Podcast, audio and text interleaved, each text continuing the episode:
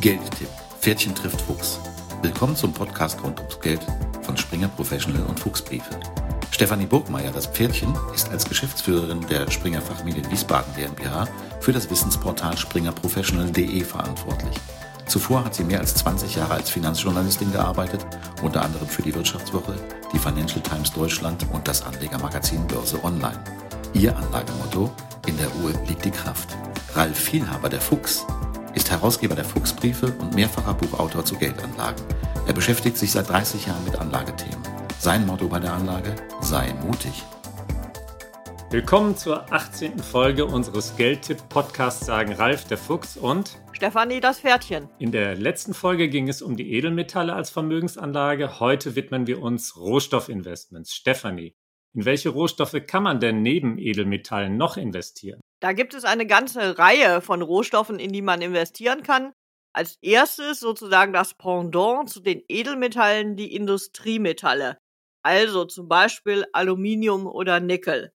Daneben kann man natürlich in Energie investieren. Ich glaube, das haben die meisten von uns in den letzten Monaten ähm, auch mitbekommen. Erdgas ähm, durch den Krieg in der Ukraine in aller Munde, aber natürlich auch Rohöl. Und dann äh, gibt es auch die Möglichkeit, in landwirtschaftliche Produkte zu investieren, in Getreide zum Beispiel, aber auch in Schweinebäuche. Ralf, bei den Edelmetallen spielt ja das physische Investment eine große Rolle.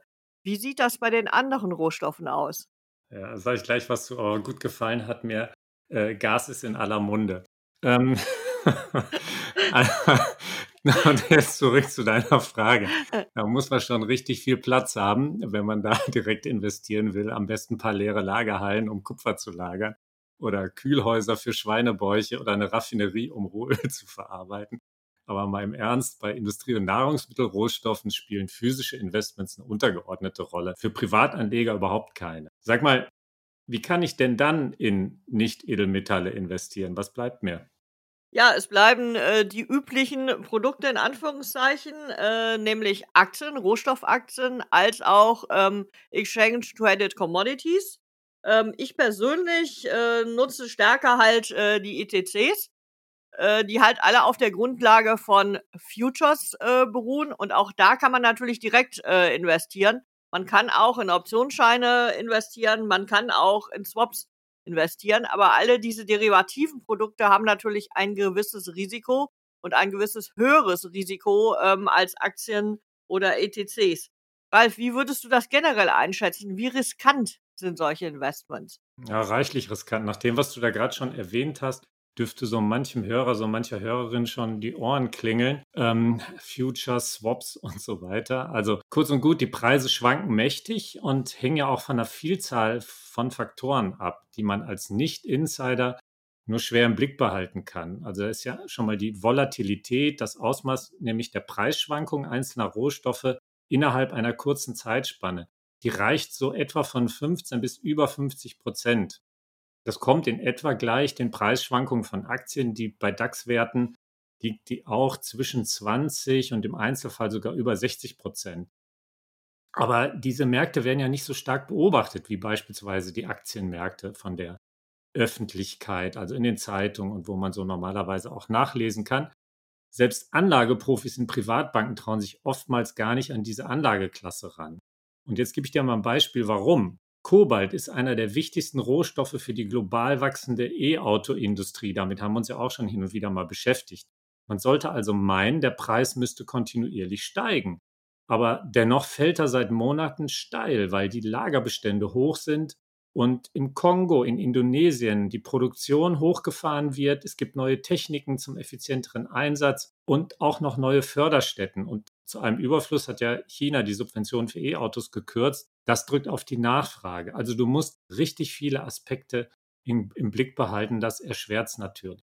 Stefanie, wo werden denn diese Preise überhaupt von, von den Rohstoffen Nahrung und Industriemetalle? Wo wird das gebildet?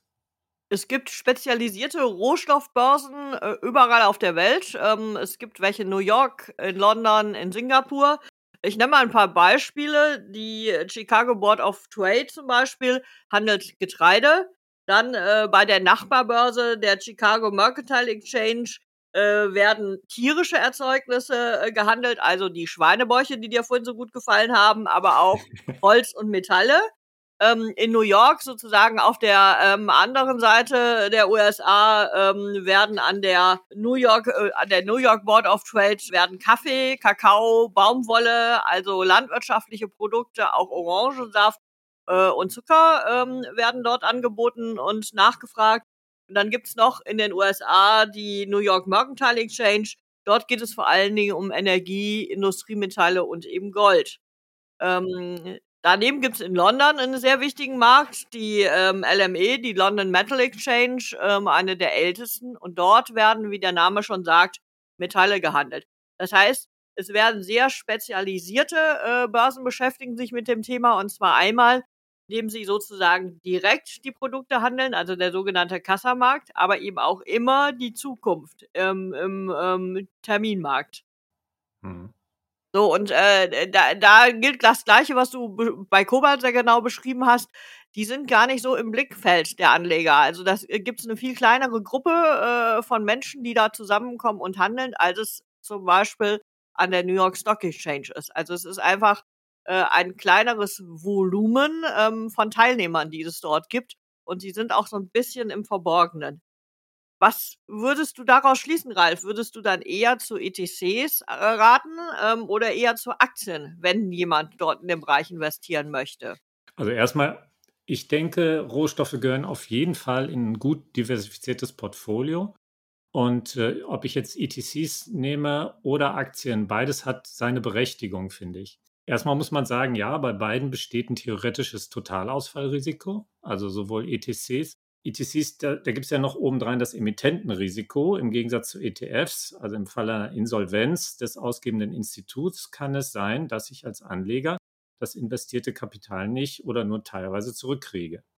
Und man kann ja auch noch erwähnen, es gibt ja auch ein paar gut gemanagte aktive Commodity Fonds. Rohstoffförderer, das sind ja riesige börsennotierte Unternehmen. Glencore mit Sitz in der Schweiz, die machen, also die bauen Kupfer, Kobalt, Zink, Nickel, Blei ab. Dann gibt es hier Jiangxi, glaube ich, spricht sich das aus, Kopper aus China. Und äh, ja, das sagt ja schon der Name, die konzentrieren sich auf den Kupferabbau. Dann BHP, Group, früher B, BHP Billiton, das kannte, glaub, kannten, glaube ich, viele mit Ost, Sitz in Australien und so weiter. Rio Tinto, Wale, Brasilien. Überall wird, das sind riesige äh, Förderriesen, kann man schon sagen. Und äh, die bauen die Rohstoffe ab und in deren Aktien kann ich natürlich reingehen und investieren. Aber da, da möchte ich dann doch noch einen Hinweis loswerden, der beschäftigt dich sicherlich auch da musst du auf den Nachhaltigkeitseffekt achten. Der haut, der schlägt ja zunehmend durch, gerade bei Industriemetallen, denn die werden ja selten nachhaltig geschürft. Und bei Firmen, die Öl, Gas oder Kohle fördern, du hast das am Anfang ja erwähnt, die gelten in der Finanzbranche schon als Stranded Assets, also quasi gestrandete Kapitalanlagen. War ein bisschen voreilig und oft kommt es ja anders, als man denkt. Das haben wir gerade gesehen im letzten Jahr, als die Ölmultis, ExxonMobil, Shell und so weiter riesige, satte Gewinne gemacht haben und Sanktionsprofiteure waren, aber die stehen schon fortlaufend unter Beschuss. Und da muss man sehen, ähm, wo investieren die eigentlich künftig ihr Geld, ihre Gewinne. Sonst lege ich möglicherweise meine eigene Geldanlage still. Und äh, vielleicht hat man aber auch sowieso ohnehin Skrupel, in diese Firmen zu investieren.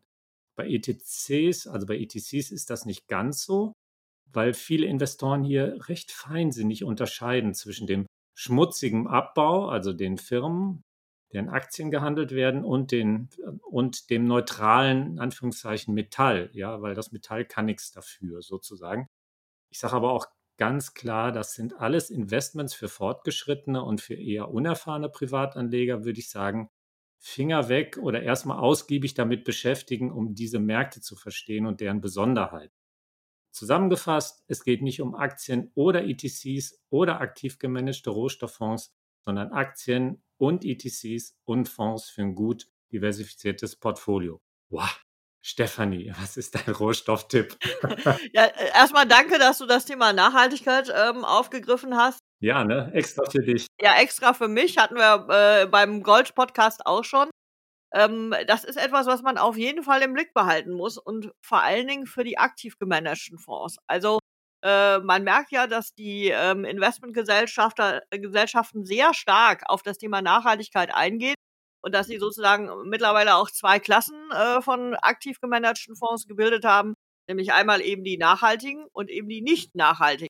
Und da kann es ganz leicht passieren, äh, dass sozusagen die aktiv gemanagten Rohfonds, äh, Rohstofffonds in die Kategorie der nicht nachhaltigen ähm, geraten und damit auch ein bisschen aus dem Blickfeld äh, geraten und damit auch sie, sie sich sehr schwer tun, ähm, sozusagen an der allgemeinen Entwicklung weiter teilzuhaben. Also das sollte man ähm, im Blick behalten. So, zu meinem Rohstofftipp. Vielleicht muss man vorab sagen, ich würde mich zwar als erfahrene Anlegerin bezeichnen, aber ich bin keine erfahrene Rohstoffanlegerin. Also ähm, ich kann die Schwierigkeiten, die du beschrieben hast, nur bestätigen.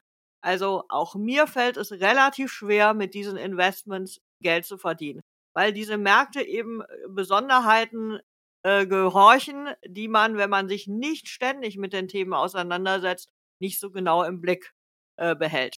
Das vorausgeschickt ähm, bin ich in diesem Feld vor allen Dingen ähm, für Exchange Traded Commodities, ähm, weil es eine breite Investition in die Rohstoffe ähm, abbildet und damit die Risiken etwas verringert.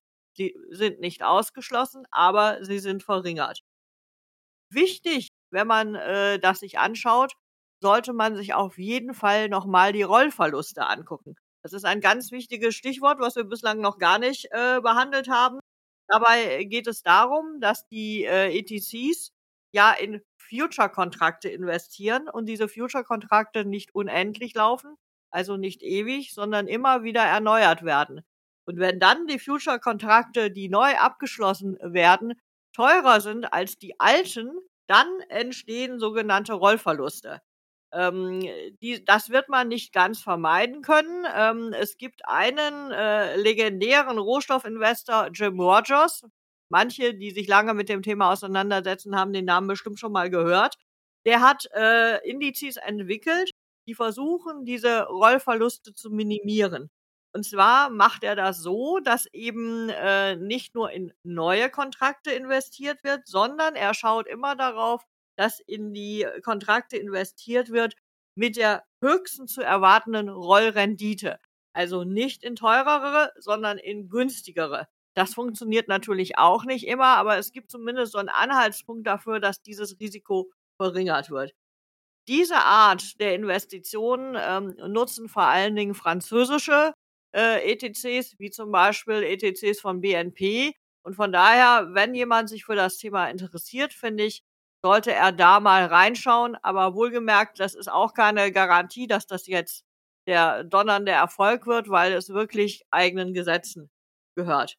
Ralf, was wäre dein Tipp ähm, im Rohstoffbereich? Mhm. Also vielleicht nochmal zum Verständnis. Ich habe das jetzt so verstanden mit diesen Rollverlusten, dass so ähnlich wie wenn ich eine Zinsbindung eingehe, eine zu einer günstigen Kondition und muss dann die Anschlussfinanzierung zu einer höheren Kondition machen, dann habe ich Rollverluste. Du kannst natürlich, du kannst natürlich auch Rollgewinne machen, aber ähm, in der Regel ist ja, da du äh, auf steigende Kurse setzt, sonst würdest du ja das Investment gar nicht eingehen, sind die Rollverluste die wahrscheinlichere Variante. Du hast mich nach meinem Investment-Tipp gefragt äh, zu Rohstoffen. Ich bin heute mal ein ganz süßer und setze auf Zucker auch weil ich jetzt nicht noch einen Index nennen wollte. Und auch weil ich natürlich meinem Motto treu bleibe, sei mutig. Also wir schreiben ja über Rohstoffinvestments wöchentlich in unserem Rohstoffen-Devisenbrief, ähm, Fuchs Devisen, und da geben wir auch klare Empfehlungen. Daher nehme ich jetzt übrigens auch meine Weisheit. Ich muss aber auch hier vorweg sagen, dass eine Empfehlung nicht für Einsteiger, ja, und sicher auch kein ganz entspanntes Investment. Hintergrund, warum ich das machen würde, sind Nachrichten aus Indien. Da hat Starkregen die Verfügbarkeit von Zuckerrohr beeinträchtigt und Indien ist wiederum der zweitgrößte Zuckerexporteur der Welt. Ja? Und bei Zucker kann ich einen ungehebelten ETC kaufen, um von steigenden Preisen zu profitieren. Ich bin aber auch bei Gas zum Beispiel optimistisch, denn das wird wieder für die Herstellung von blauem Wasserstoff benötigt und ist für mich jetzt ein guter Brückenrohstoff ins grüne Zeitalter, zumal Russland ja keinen vollen Marktzugang mehr hat und damit die Förderung ausgebremst wird. Das nur mal am Rande. Stefanie, hast du denn noch eine andere Empfehlung für unsere Zuhörer? Ja, ich hätte noch einen zweiten äh, äh, Tipp oder einen zweiten Hinweis. Äh, das hängt so ein bisschen mit den Rohstoffen zusammen. Und zwar geht es um das Thema Batterietechnologie. Ähm, es ist ja klar, dass die Elektromobilität ähm, wachsen wird, dass immer mehr Fahrzeuge als E-Fahrzeuge ähm, fahren. Und damit das funktioniert, brauchen diese Fahrzeuge Batterien. Ich erwarte da einen deutlichen Entwicklungssprung in den nächsten Jahren. Und immer wenn man so ein Thema entdeckt, wo es Sprünge gibt, ähm, dann wird sich das auch äh, in Kursen niederschlagen.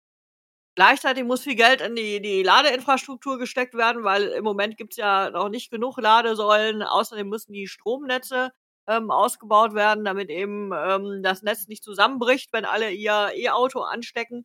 Und da gibt es mittlerweile erste ETFs, also Funds, nicht Commodities, die sich dieses Themas annehmen. Und da bin ich gerade dabei, die mir genauer anzuschauen. Und das wäre so etwas, was ein Zukunftsthema ist. Und ich schaue ja sehr stark nach Themen, in die man investieren kann. Also das wäre so eine Empfehlung von meiner Seite. Allerdings auch unter dem Hinweis, noch ist das alles relativ eng, ähm, aber es ist ohne Zweifel ein Wachstumsmarkt. Und Ralf, hast du noch was außer Zucker für unsere Hörerinnen ja, ja. und Hörer? Habe ich. Aber erstmal noch mal eine Frage. Ich habe es richtig verstanden. Du meinst die äh, Technologieentwickler auf dem Feld ähm, Batterien. Du meinst jetzt nicht Batteriehersteller selbst, oder? Nein, ich meine nicht selbst äh, Batteriehersteller, sondern die technischen Entwickler, die praktisch äh, dazu sorgen, dass dann die Batterie gebaut wird. Ja, bin ganz bei dir. Ich bin nämlich eher ein Batterieskeptiker. Also was das aktuelle technische Niveau angeht, das kann meiner Ansicht nach überhaupt nur eine Übergangstechnologie sein.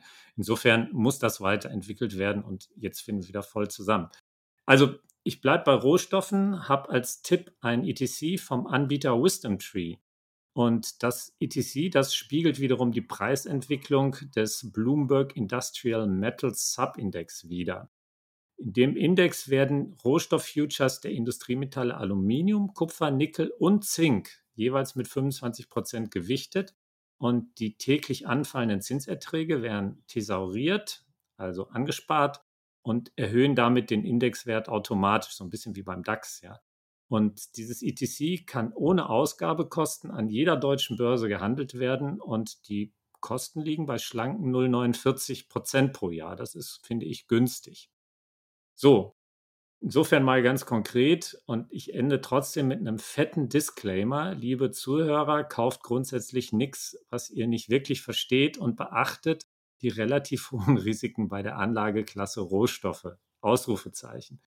In diesem Sinne wünschen viel Erfolg und grüßen herzlich Ralf der Fuchs und Stefanie das Pferdchen. Bis zum nächsten Mal. Bis in zwei Wochen.